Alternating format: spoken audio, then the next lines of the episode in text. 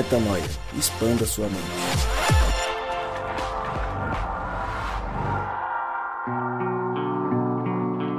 Seja muito bem-vindo, seja muito bem-vinda a mais um dia de expansão de mente.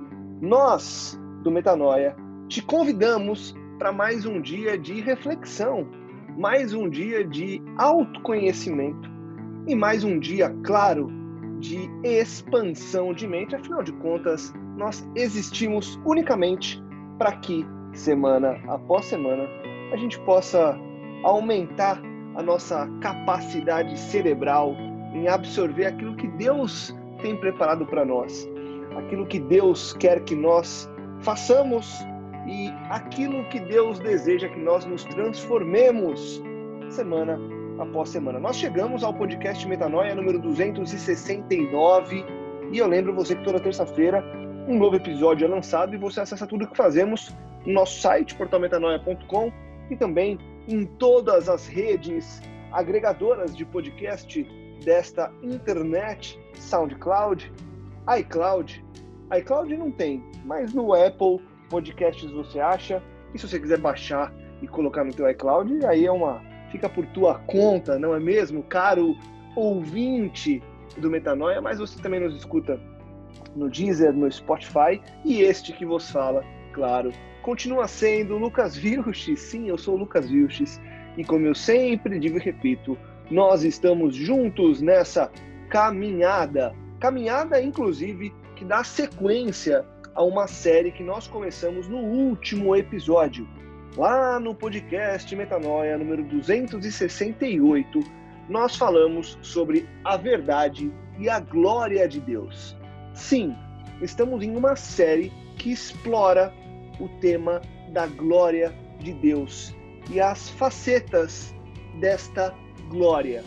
É muito importante que você ouça esse podcast. Então vamos lá. Se você não ouviu o podcast 268, dê um stop. Vá até ele ou escute e volte para o 269. Caso você já tenha ouvido o podcast 268, seja muito bem-vindo para mais momentos de expansão de mente sobre a glória de Deus. E hoje, sim, hoje falaremos sobre a vontade de Deus. Pois é, a glória de Deus, nas facetas que nós vamos explorar, está dividida em verdade, vontade, bondade e beleza. Já falamos sobre a verdade. E agora vamos falar sobre a vontade. É um tema propício para o dia de hoje, você já vai saber por quê. E para isso, eles vão se apresentar e dizer um pouco mais sobre o tema. Fala galera, graça e paz. Aqui é Rodrigo Maciel e a força não provém da capacidade física, mas provém de uma vontade indomável. Quem falou isso foi o Ganji, metanoia.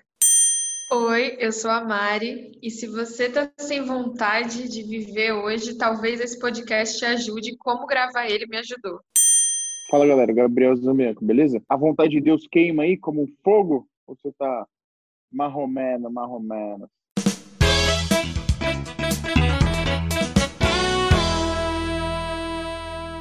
Legal. Juntos estamos para expandir a mente sobre a glória do Eterno, sobre a glória de Deus. E claro, hoje falaremos sobre a vontade, como já antecipei. Rodrigo O. Maciel. Começarei com você porque eu tenho jogado bombas no colo de Mariana e no colo de Gabriel e acho que eu tenho te poupado de certas bombas e tiros. Então vai para você a primeira pergunta que é fácil, facinha, Rodrigão. Falando de vontade, o que é a vontade de Deus? Ou, melhorando um pouco a pergunta, responda, claro, se você é, juntou todos os subsídios para tal, o que é a vontade de Deus? E mais importante, ou tão importante quanto, como nós identificamos essa vontade sendo é, exercida ou pela nossa vida ou pela vida daqueles que nos cercam, Rodrigão?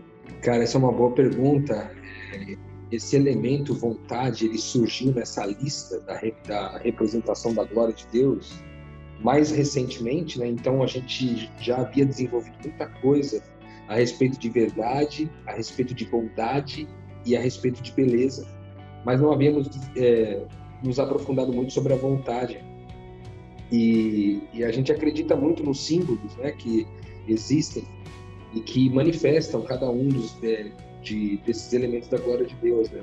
Um deles seriam esses elementos mesmos da, da terra, que é o fogo, o ar, a terra e a água. Né? E a gente vai ver o paralelo de cada um deles.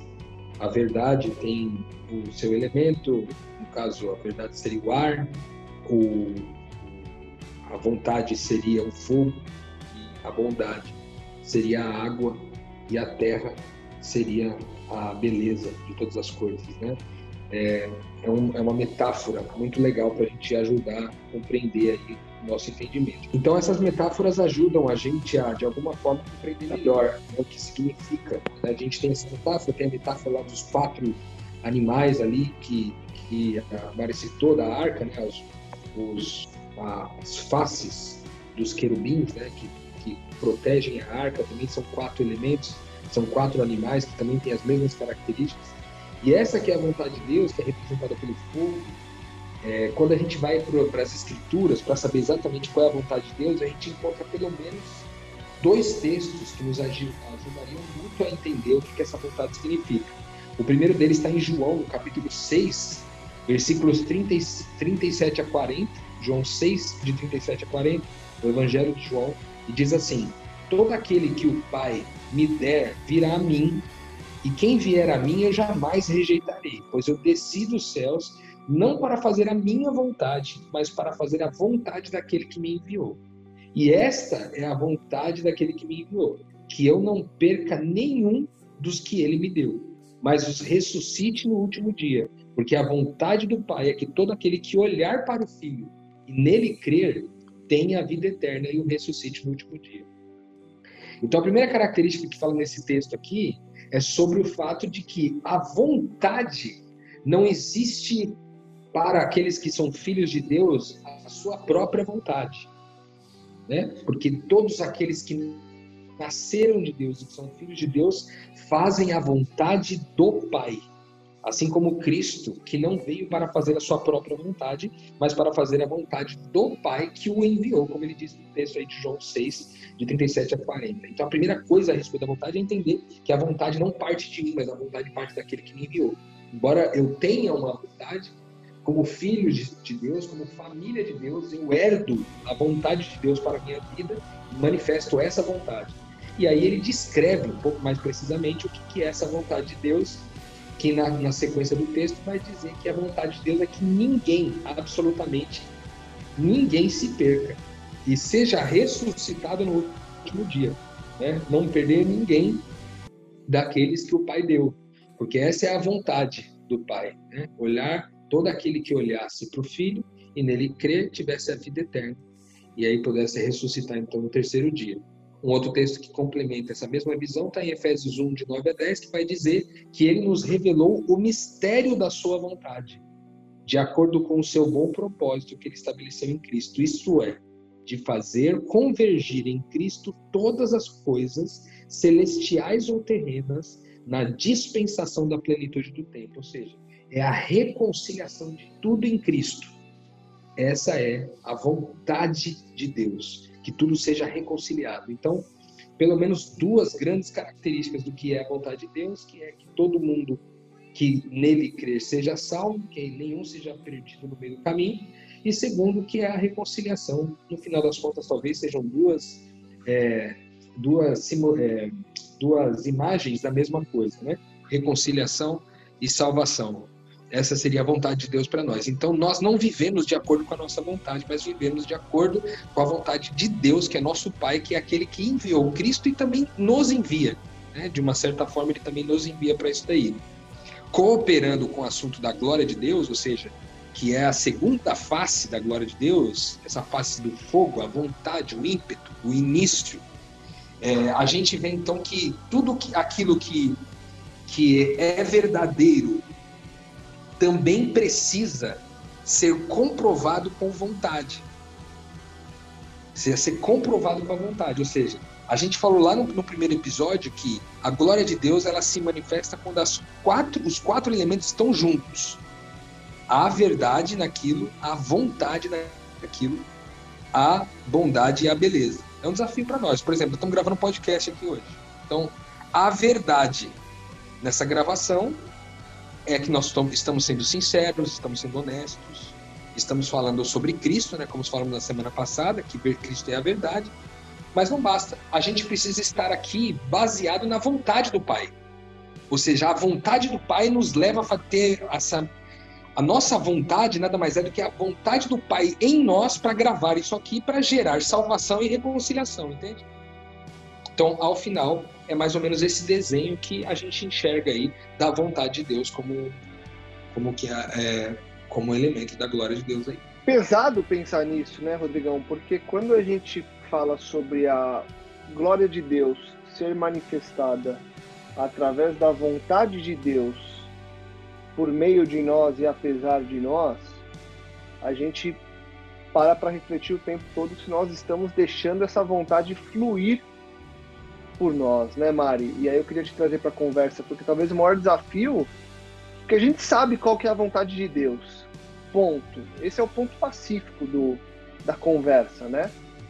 A partir de então, o desafio vai ser o como que eu faço para colocar essa vontade de Deus em prática quando muitas vezes no meio do caos a minha vontade é justamente não fazer a vontade do Pai por vários motivos essa é uma luta constante, né, Mari? Pô, Lucas, cancela essa pergunta aí, meu. Bota um negócio mais fácil. Ah, mas essa meu pergunta Deus. você pode, você pode só responder: é, Lucas, essa é uma luta constante. E fechar o microfone e ir embora. Pegar essa colinha e ir embora. com certeza, com certeza. Porque o ser humano, ele é sonso, né? Porque a gente sabe a, a vontade de Deus, que é que nós sejamos como Cristo, mas na hora de colocar em prática, a gente sempre se faz de surdo e mal entendido e tenta edificar motivos para não fazer o que tem que ser feito. Porque no final das contas entra numa questão de fé mesmo. Porque a verdade de Deus, a vontade de Deus é que sejamos como Cristo. Isso é, isso é o que eu entendi que é o óbvio. Tá, mas quem que quer ser uma pessoa que tem só uma mochilinha andando por aí, que não tem onde reclinar a cabeça, que tem uma péssima reputação, que acaba injustamente crucificado e morre e ressuscita? Na, na hora de colocar isso em prática, ninguém quer. Então, o coração é, é muito enganoso, né, cara? E eu vou te falar que a fé vem pelo ouvir e ouvir pela palavra de Deus. Se a gente não tiver um relacionamento com esse Cristo, de sentar a bunda no chão e meditar e se conectar com ele, meditar na palavra, meditar nele, ouvir a voz dele para tua vida, fica difícil de ter fé para se parecer com esse cara, viu? Porque na teoria é ótimo, na prática a vontade de Deus é fogo consumidor. Toda vez que ela aparece, queima alguma coisa que é importante para nós, né? É, e aí, Gabi, te trazendo aqui para o papo também, e pegando um pouco do que a Mari trouxe, se é difícil a gente conseguir ficar fazendo essa prática o tempo todo, mas a gente sabe que é necessário até para que a gente é, resplandeça essa glória e a gente consiga, inclusive, é, reconectar as pessoas com Cristo, que é a missão principal né, nessa nossa caminhada. Como é que a gente vai saindo desses buracos aí, Gabi? Porque eu imagino que na tua rotina também seja isso, né? De você perceber que não está fazendo a vontade de Deus e falar, cara, não tenho força, mas eu preciso, não, mas eu não quero, mas eu quero e eu não sei. Como é que você vai? Qual que é a tua busca, Gabi, para ir é, se reerguendo para conseguir fazer com que essa vontade de Deus transpareça, apesar da é, da falta de, ou, ou, da, da opacidade 100% aí do que você está fazendo, do que, do que você gostaria que fosse feito? Cara, é uma pergunta tensa também, velho. Uma pergunta complicada. Porque talvez fosse mais fácil, Lucas, e aí eu coloco talvez e um monte de aspas, se a gente fosse. É... Talvez vou até ser duro comigo e com você, Lucas. Se a gente fosse mais honesto e tivesse escolhido uma vida igual a Mário e Rodrigo no sentido de viver ali na missão e da missão e, e estar com pessoas o, o, tempo inteiro e tudo mais. É, eu não tô, não tô, eu, aliás, eu estou sim julgando pelo que eu conheço, né? Não, não estou vivendo efetivamente junto, junto com eles, mas eu posso dizer que, que realmente Jesus era aquele cara que tinha só a mochilinha nas costas, ia passando, fazendo bem, era mal falado e acabou sendo crucificado. Então talvez fosse mais fácil dessa forma, é, mais fácil no sentido de, de, de mais claro, mais honesto. Mas você e eu, a gente optou por, por continuar é, nos relacionando com as pessoas e vivendo aparentemente uma normalidade de vida, né, cara? E eu confesso que para mim é, é, muito é sempre um dilema, né? É sempre um dilema. É sempre uma dificuldade ter a certeza de que de que estou ali no centro do querer de Deus, sabe? E aí são momentos de paz, momentos que você fica mais, pô, será que, será que é isso mesmo? Será que é aqui que eu tinha que estar? Será que é isso que Deus quer para minha vida? Será que é aqui que eu tenho alguma relevância? Eu não, né? Será que é aqui que Deus tem alguma relevância através e apesar de mim, cara?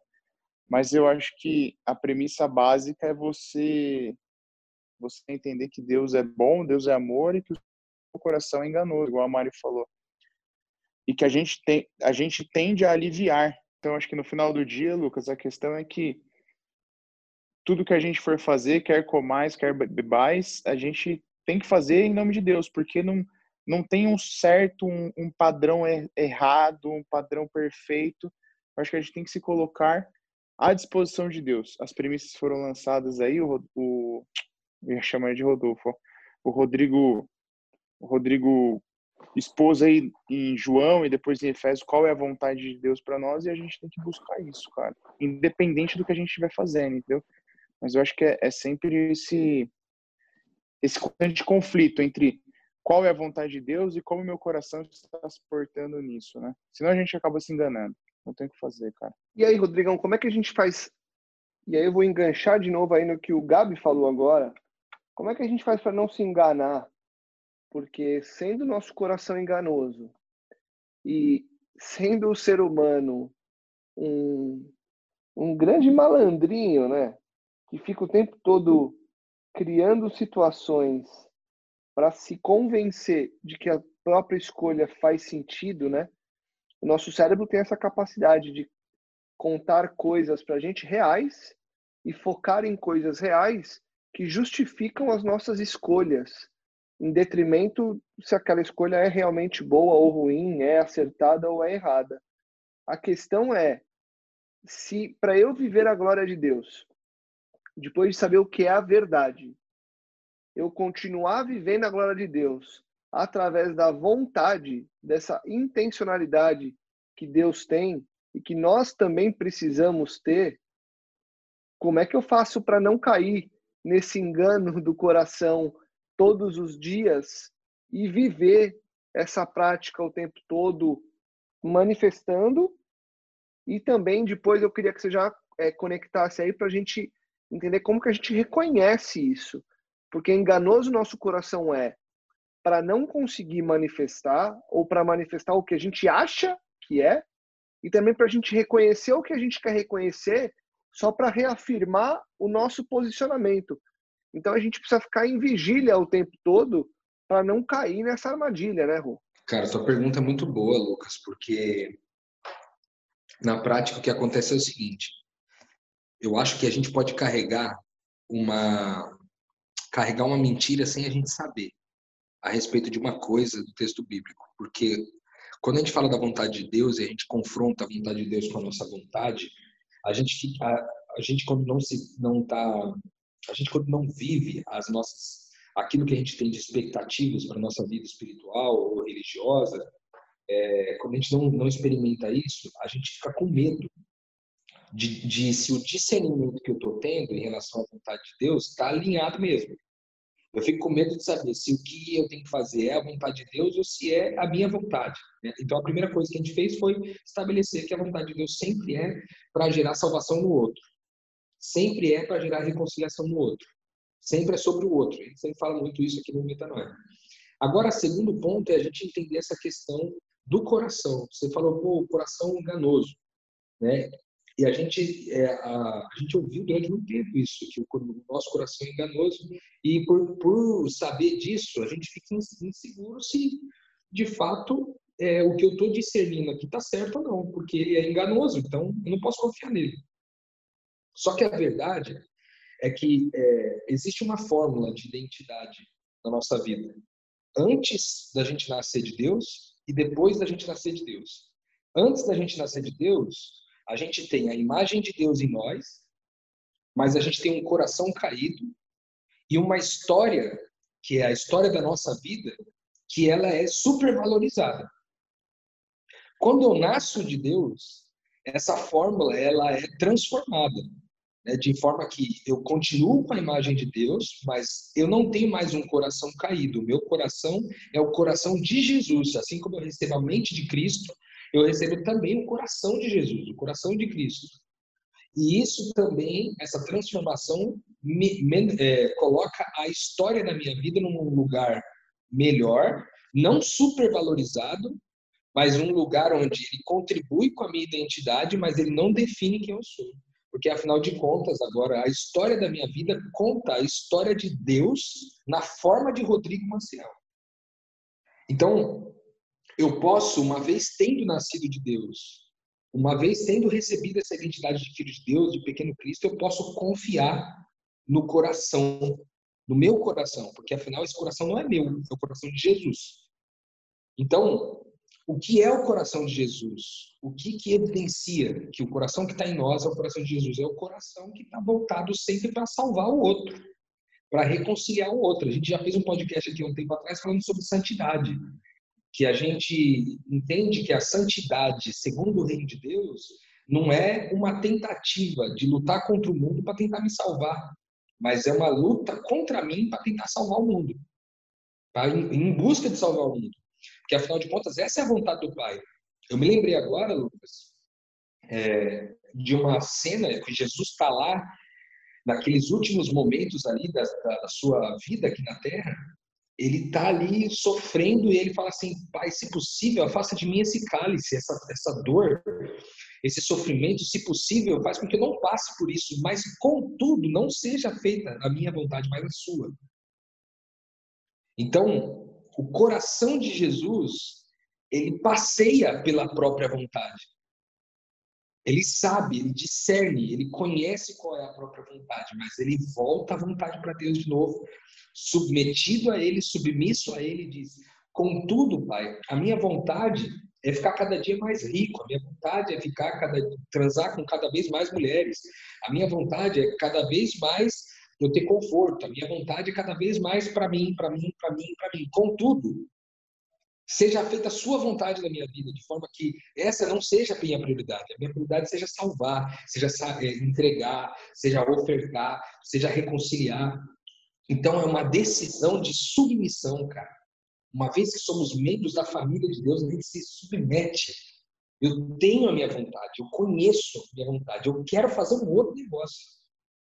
Mas eu me submeto à vontade de Deus e às vezes eu vou com raiva, bicho. Porque eu queria fazer minha vontade. Mas eu me submeto à vontade de Deus. Porque ela é pura, perfeita e agradável. Essa é a vontade de Deus. Ela é pura, perfeita e agradável. Então, porque ela é pura, perfeita e agradável, eu posso confiar nela. Porque a minha vontade, enquanto eu ainda estou é, olhando para ela, ela pode me enganar. Né? A minha vontade. Mas o meu coração não é enganoso. Então, embora a minha vontade possa me enganar, o meu coração, que agora é novo, é o coração de Jesus, ele confronta a minha vontade com a vontade de Deus, que é pura, perfeita e agradável, que é sobre salvar o outro e reconciliar o outro, e diz: se essas duas vontades confrontadas estão diferentes, então, por favor, seja feita a sua vontade.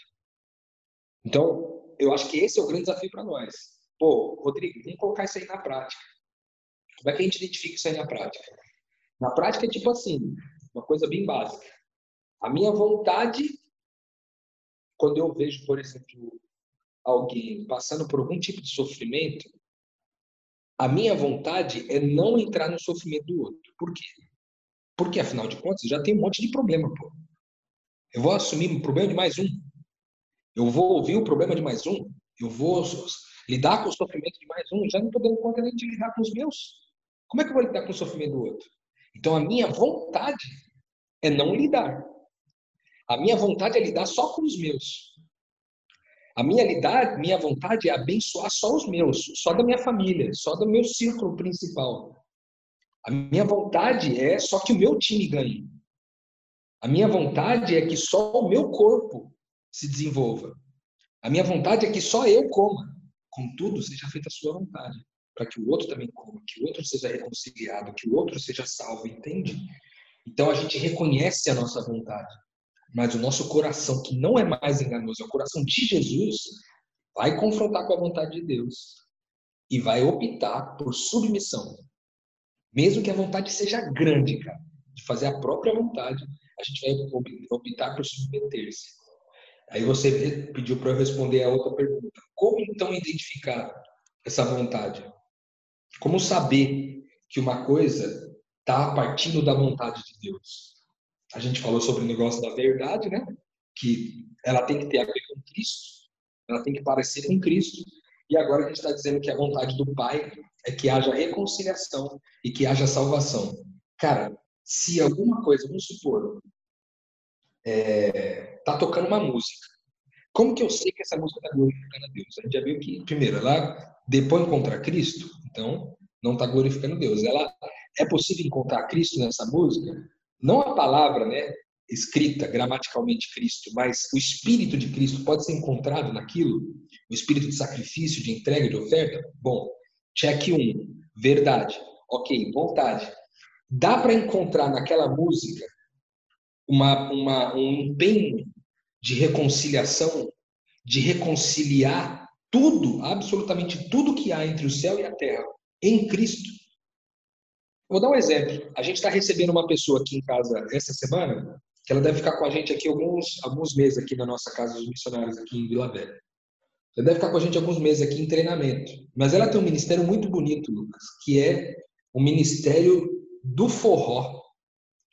Por incrível que pareça, para muitos de nós que crescemos no ambiente religioso, quando a gente vai falar de dança, a gente sempre atribui a dança uma coisa perversa, uma coisa que ela é secularizada, né?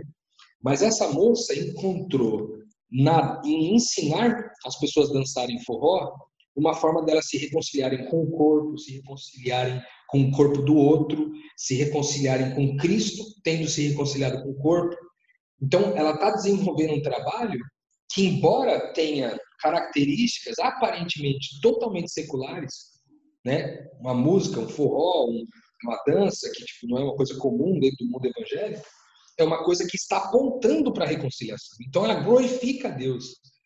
A aula dela não é só verdadeira, não fala só do quanto sincera e honesta ela é e o quanto parecida com Cristo ela é. Ela fala também de uma intenção de reconciliar uma intenção de salvar. Entende? Então, uma coisa pode parecer não ter a, a, nada a ver com a vontade de Deus.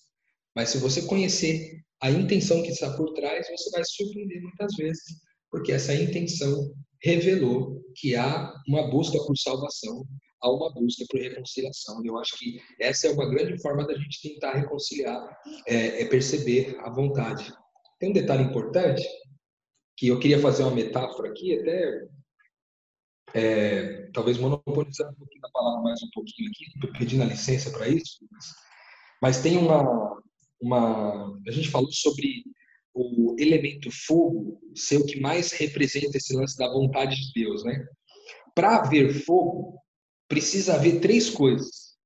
Precisa, precisa é, existir uma energia de ativação ou uma ignição, que é o calor, precisa ter um comburente, que é, o, é, é aquilo que faz, que reage quimicamente com o, o oxigênio e o calor, para, de alguma forma, então, esse fogo surgir, que no caso é o oxigênio, E o combustível, que nada mais é do que, sei lá, madeira, papel, pano, estopa, tinta, alguns metais, enfim, aquilo que, que pode ser consumido. Né? Então, você tem o combustível, o comburente e a energia de ativação, a ignição. Então, se a gente entendesse, então, que há uma metáfora do fogo para a vontade, a gente diria que para que uma vontade se manifeste, ela tem que ter calor, ela tem que ter alguma coisa para queimar e ela tem que ter um reagente químico que é basicamente o ar. E a gente entende o quê? Esse calor é a ira de Deus, a, a, o inconformismo, a insatisfação com a injustiça. Né? Bem-aventurados são aqueles que são ávidos, né? que, são, que buscam a justiça. Bem-aventurados são esses que buscam a justiça. Então, a, a, Jesus, quando, a Bíblia fala assim, irai-vos, mas não pequeis, ela está falando assim, você se ira, mas como é possível irar e não pecar?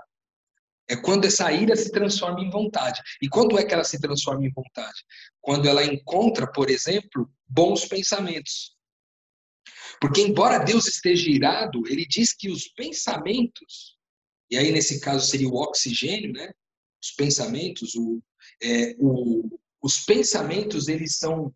Tem um texto na Bíblia que diz assim: que eu sei os pensamentos que eu tenho a seu respeito. São pensamentos de fazer o bem, de fazer você prosperar, não são pensamentos de fazer mal para você. Então, embora Deus esteja irado com aquilo que é injusto, ele junta com os pensamentos bons que ele tem a nosso respeito, e aí ele considera o terceiro elemento que é o tempo, o senso de urgência. Por quê? A vontade, muitas vezes, assim, pô, eu tô aqui de manhã. O dia raiou. O que me faz ter vontade de levantar da cama e não ficar na cama o dia inteiro? Entende? A composição dessa vontade vai vir do, da insatisfação com a injustiça do mundo, vai vir dos bons pensamentos que a gente tem sobre os outros, pensamentos de fazer bem para os outros, de fazer os outros prosperarem, de fazer os outros crescerem. E o terceiro elemento, que é o tempo. Cara, não há mais tempo. Essa é a verdade. Não há mais tempo. Tem um texto que fala exatamente sobre isso. Quando fala do, da, da, Hebreus, no capítulo 3, 3, versículo 13, que diz: Ao contrário, encorajem-se uns aos outros todos os dias, durante o tempo que se chama hoje, de modo que nenhum de vocês seja endurecido pelo engano do pecado. O que ele está falando? Cara, há urgência. Há urgência. Façam isso compreendendo o tempo que vivemos. Romanos 3, 13, de 11 a 12. Chegou a hora de vocês despertarem do sono, porque agora a nossa salvação está mais próxima do que quando cremos. A noite está quase acabando e o dia logo vem. Portanto, deixemos de lado as obras das trevas e revistamos das armaduras da luz. Percebe? Quando falta em nós senso de urgência, Mari, Gabs, quando falta em nós senso de urgência, quando falta em nós bons pensamentos a respeito dos outros, e quando falta em nós ira, essa vontade não se revela. Então, a gente tem que estar tá irado, velho, com a maldade do mundo. A gente não pode se a gente não pode se contentar com toda a injustiça que é praticada debaixo do nosso nariz todos os dias. Mas se só houver ira, a coisa não vai acontecer dentro de nós. A gente não vai se mover precisa a gente ter bons pensamentos sobre as pessoas que estão envolvidas no processo e principalmente senso de urgência. Então, em nome de Jesus, cara, é, você que está buscando manifestar essa vontade de Deus na sua vida, você que ouve metanoia e quer que a vontade de Deus se sobreponha sobre a sua vontade todos os dias, que em nome de Jesus você considere esses três elementos. Medita no fato de que há injustiça no mundo. Mas junta nessa meditação o fato de que você tem bons pensamentos a respeito dessas pessoas, você quer fazer bem para elas.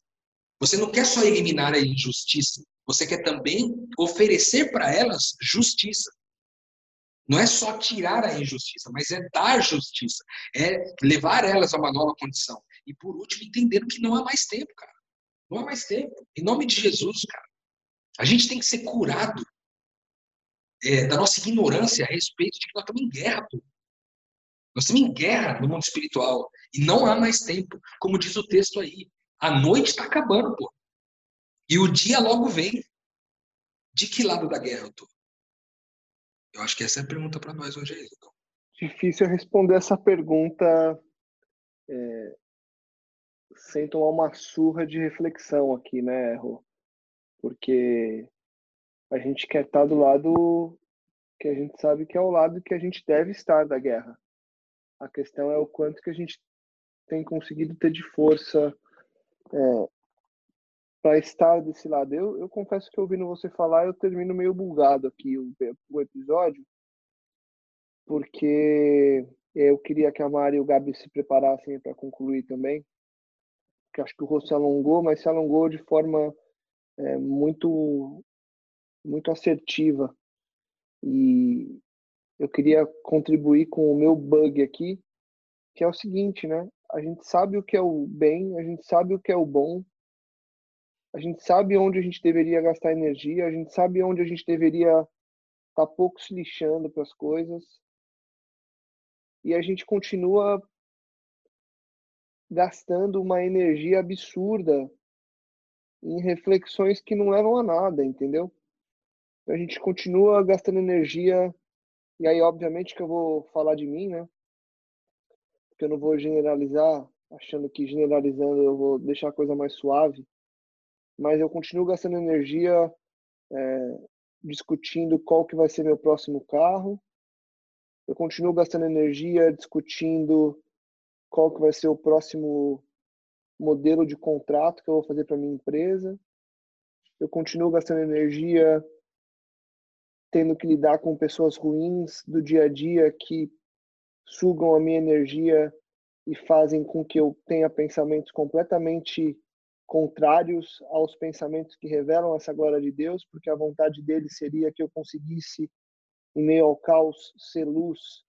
E quando eu estou assim, eu sou muito mais caos do que luz. E aí, quando você termina aí a tua, tua ponderação e coloca de que lado da guerra que a gente está, a gente às vezes parece estar fazendo gol contra, né? Então, assim, tirando a guerra do.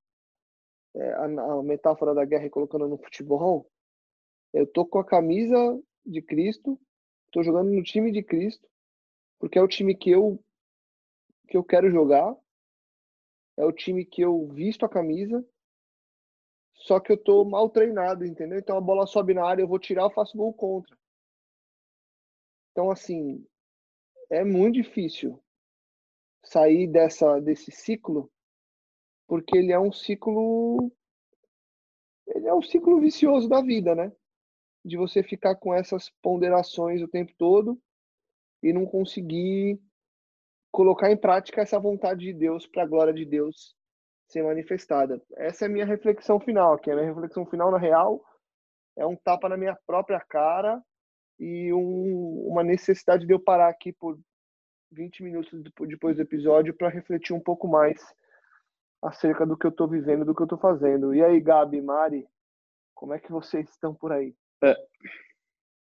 é, brother, é por isso que eu tô na mesma pegada que você, velho. Assim, meio bugado, meio pensativo. É por isso que quando eu, eu falei ali atrás, eu disse que talvez fosse mais fácil se eu tivesse uma vida é, 100% naquele padrãozinho missionário, né? Talvez porque no final das contas, quem vive isso também tem tem suas dificuldades, né? E eu posso dizer das minhas. Mas realmente, Lucas, é...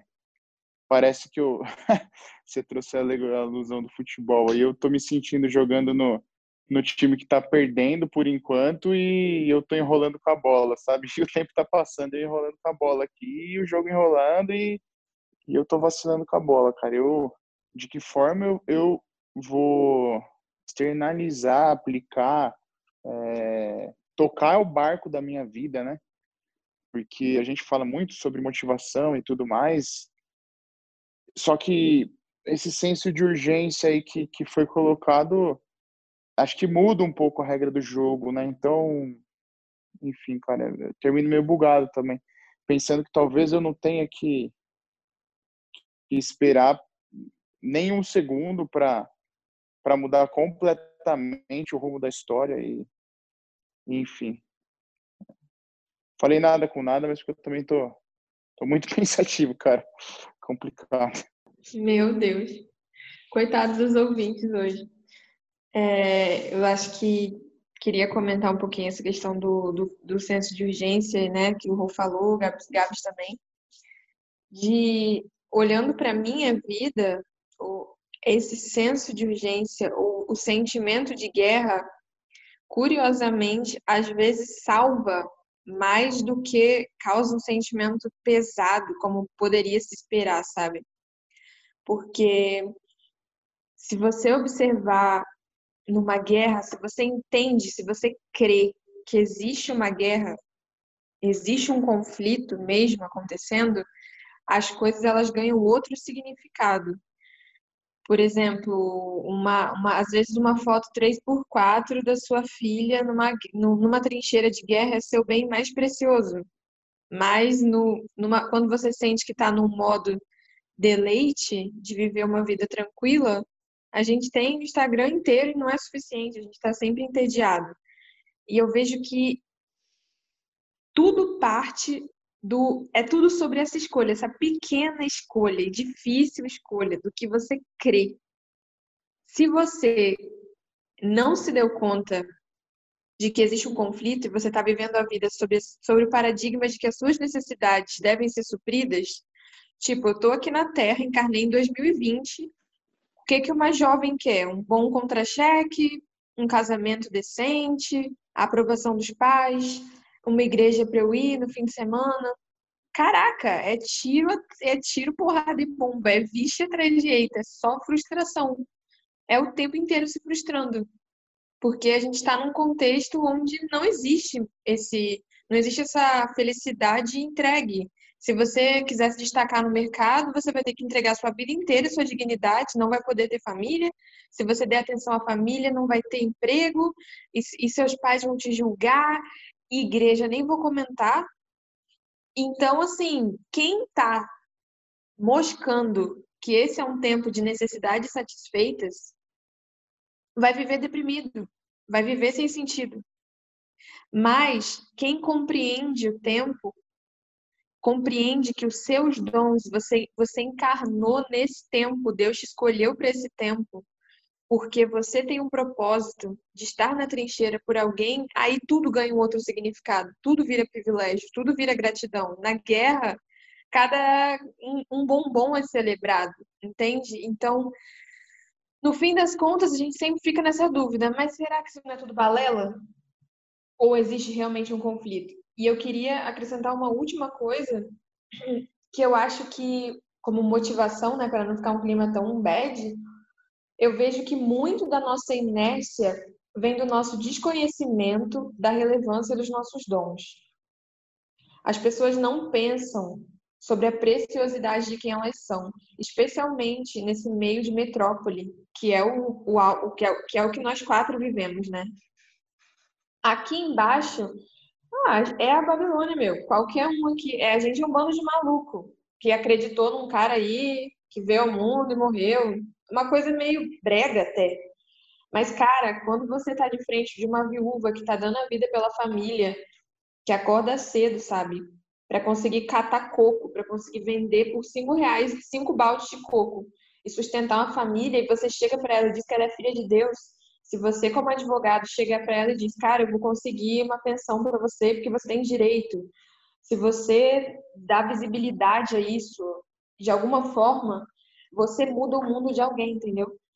E nós, é, pessoas privilegiadas, a gente esquece, no alto da nossa riqueza, que um, um dedo nosso muda o mundo de alguém. Porque a gente está acostumado a ser ignorado nos temas de profundidade, nas mesas de bar.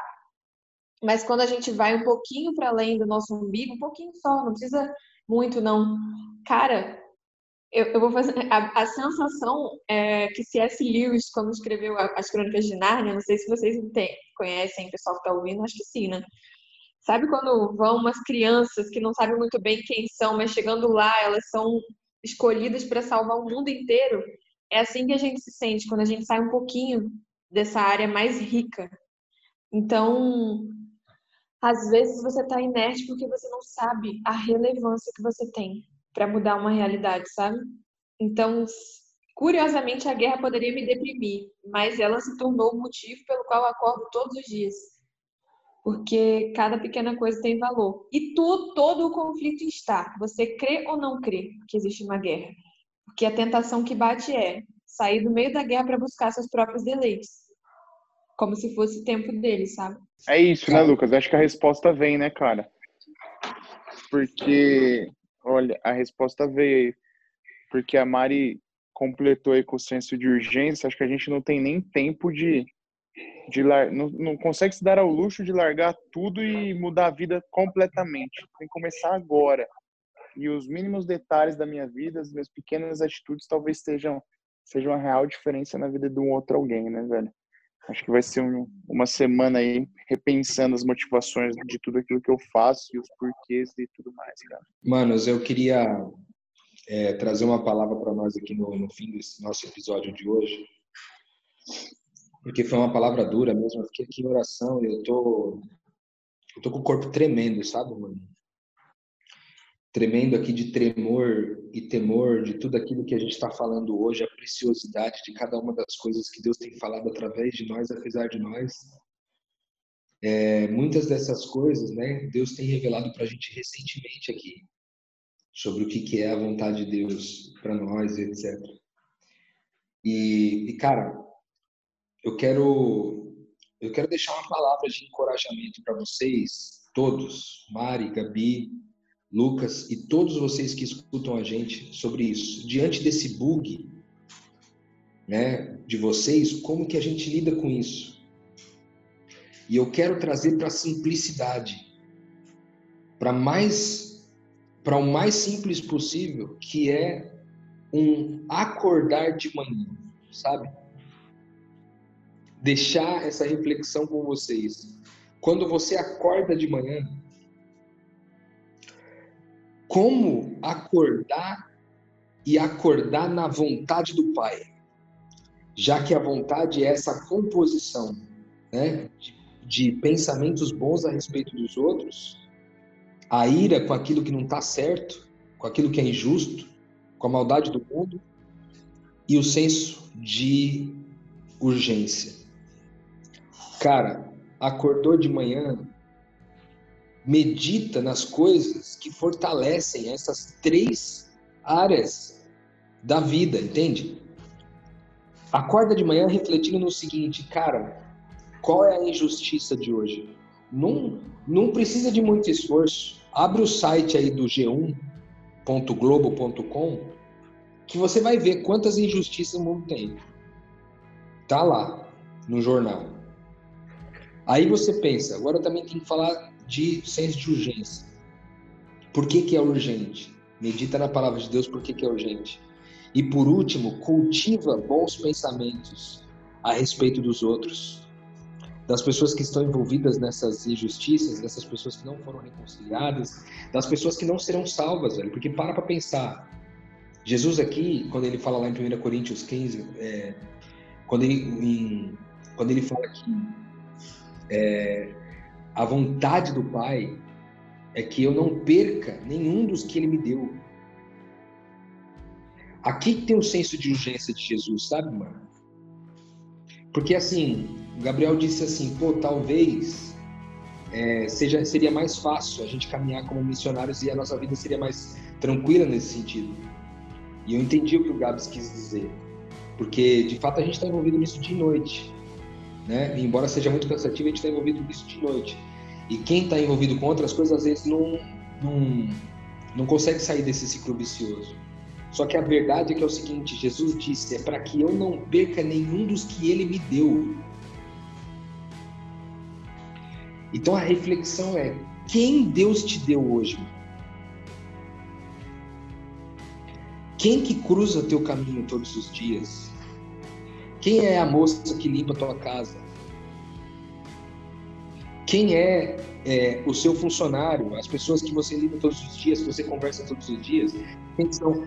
E é nutrir sobre essas pessoas bons pensamentos, pensamentos de fazê-las prosperar, sabe? Nutrir isso, pensamentos de fazer bem para elas. Porque é o seguinte, mano, a vontade é a consequência dessas três coisas. O fogo é a consequência dos três elementos dispostos ao mesmo tempo. calor, oxigênio e combustível. Então, é, mais do que, eu diria que mais do que meditar, colocar seu coração no fato de que você não está fazendo a vontade de Deus, é talvez colocar o coração nos elementos para que eles estejam disponíveis. Sabe? Medita sobre o fato de que é urgente. Medita sobre o fato de que está injusto. E medita no fato de que, as, de que você quer pensar o bem sobre essas pessoas todos os dias.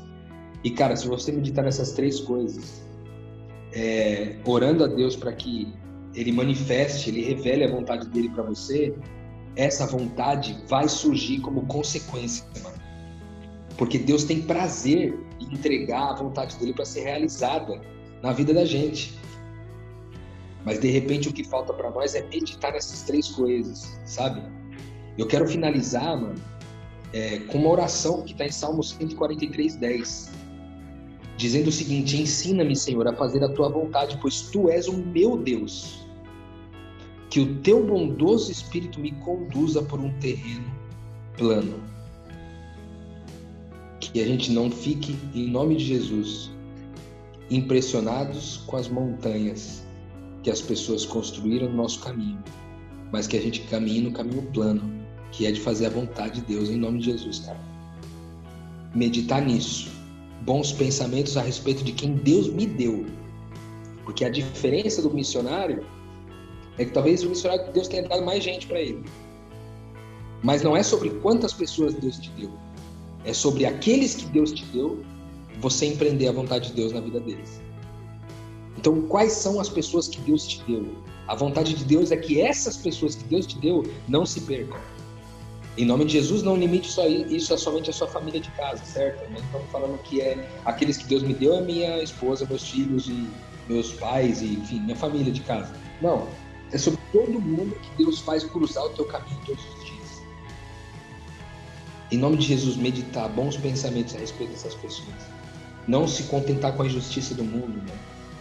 Não, não se portar com frieza diante de tanta maldade, velho. Ficar irado, se permitir ficar irado, ficar puto. Desculpa a palavra. Ficar puto, cara, porque não tá justo, não é certo, não é correto essa exploração, não é, não é correta essa opressão, não aceitar isso, meditar nisso. E por último, saber que não há mais tempo. Essa é a minha palavra para vocês, mano. Descansem da necessidade de fazer a vontade de Deus agora e concentrem o coração de vocês é, em deixar os elementos disponíveis para que a vontade de Deus aconteça. A hora que esses três elementos estiver aí, mano, nós vamos tocar fogo, em nome de Jesus, to tocar fogo nas portas do inferno e arrancar as pessoas que lá estão oprimidas e escravizadas é, pelo, pelo inferno e seus, suas vozes. Boa, Rô. Boa, Rô.